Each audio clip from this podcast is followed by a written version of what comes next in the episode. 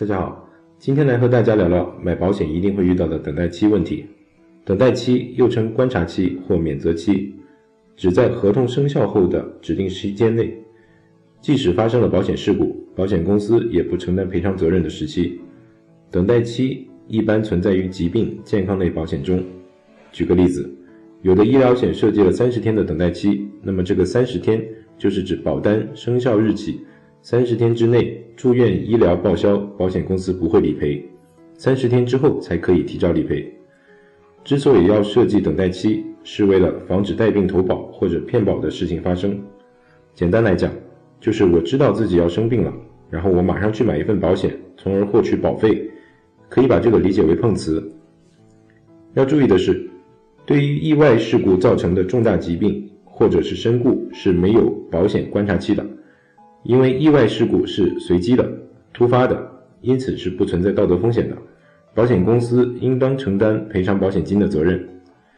一般的健康保险，如医疗险、重疾险等等，都是有等待期的。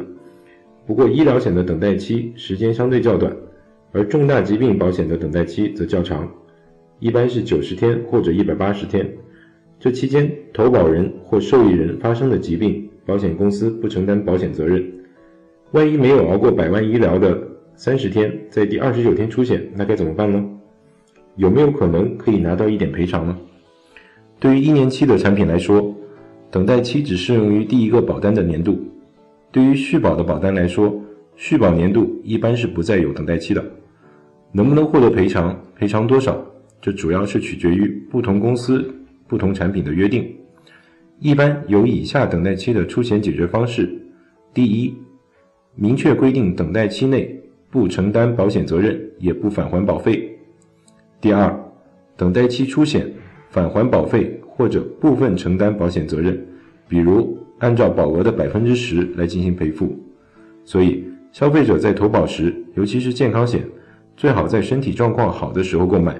还有就是尽量选择等待期较短的保险产品。